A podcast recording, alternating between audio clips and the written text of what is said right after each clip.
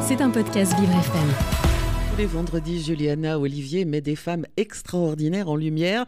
C'est Radio Nana. Bonjour Juliana. Bonjour Dominique.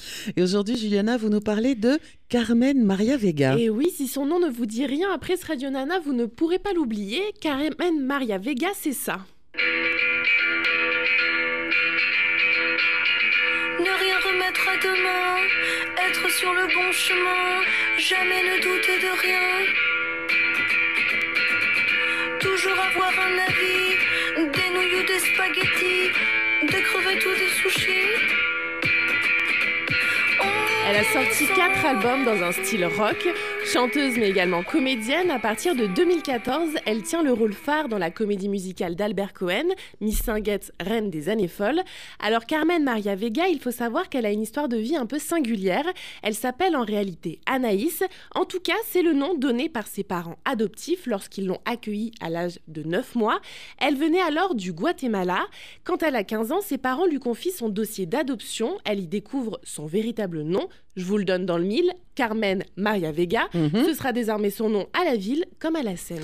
Mais alors, avant de découvrir ce fameux, ce fameux dossier, pardon, Juliana, elle avait déjà une petite idée de son histoire. Et oui, elle sait que sa mère est une activiste guatémaltèque qui l'a mise à l'adoption pour lui sauver la vie. Un véritable acte d'amour, car à l'époque, cela fait plus de 20 ans qu'une guerre civile déchire le pays.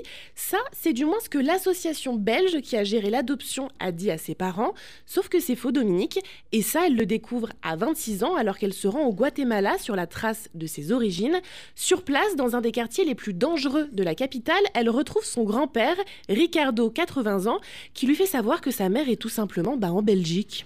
Ah bah c'était bien la peine de partir aussi loin. C'est le moins qu'on puisse dire, Dominique. Ni une ni deux, elle retourne en Europe et la retrouve. Et sa mère biologique lui raconte alors toute la vérité. En fait, Carmen, elle a été enlevée par l'association belge qui l'a remise à ses parents adoptifs. Eux, qui pensaient payer des soins pour leur futur enfant, se faisaient en réalité extorquer de l'argent. Sa mère biologique, alors célibataire, s'était laissée berner par la perspective d'offrir une vie meilleure à ses enfants en Belgique, sans se douter qu'elle cédait son autorité parentale. Carmen découvre donc l'existence d'un frère, mais également son véritable, véritable prénom, au nom, Angie Maria del Rosario Vega. Carmen Maria Vega, c'était le nom donné par l'avocate peu scrupuleuse en charge de son adoption. Mais c'est fou cette histoire. Ouais. L'histoire de Carmen Maria Vega n'est malheureusement pas un cas unique au Guatemala, Juliana. Malheureusement, des histoires comme ça, on en voit fleurir par centaines. hein. Le trafic d'enfants, c'est un fléau au Guatemala.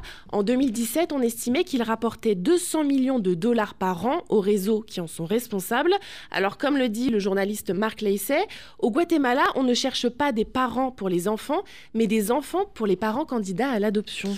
Et depuis ses retrouvailles, Juliana Carmen Maria Vega s'est lancée dans une bataille pour la vérité. Et oui, comme d'autres enfants victimes, elle a porté plainte contre la fameuse association belge qui serait responsable du rapt de plus de 8000 enfants. Elle souhaiterait également retrouver son père, comme, euh, mais même si elle se rend bien compte que le chemin est semé d'embûches, hein, il faudrait retourner pour ça au Guatemala. Mhm. En 2019, elle publie un livre, Le chant du bouc, aux éditions Flammarion, dans lequel elle relate cette quête d'identité. Et évidemment, c'est une chanteuse. hein. Alors cette quête, elle a une bande originale. Il s'agit de son troisième album, Santa Maria, sorti en 2017. Carmen Maria Vega, puisqu'elle a décidé de continuer de se faire appeler comme ça, elle reste une artiste, peut-être un peu plus complète maintenant qu'elle connaît la vérité, aussi terrible soit-elle, Dominique. Merci beaucoup, Juliana, pour ce Radio Nana tout à fait euh, étonnant. C'était un podcast Vivre FM.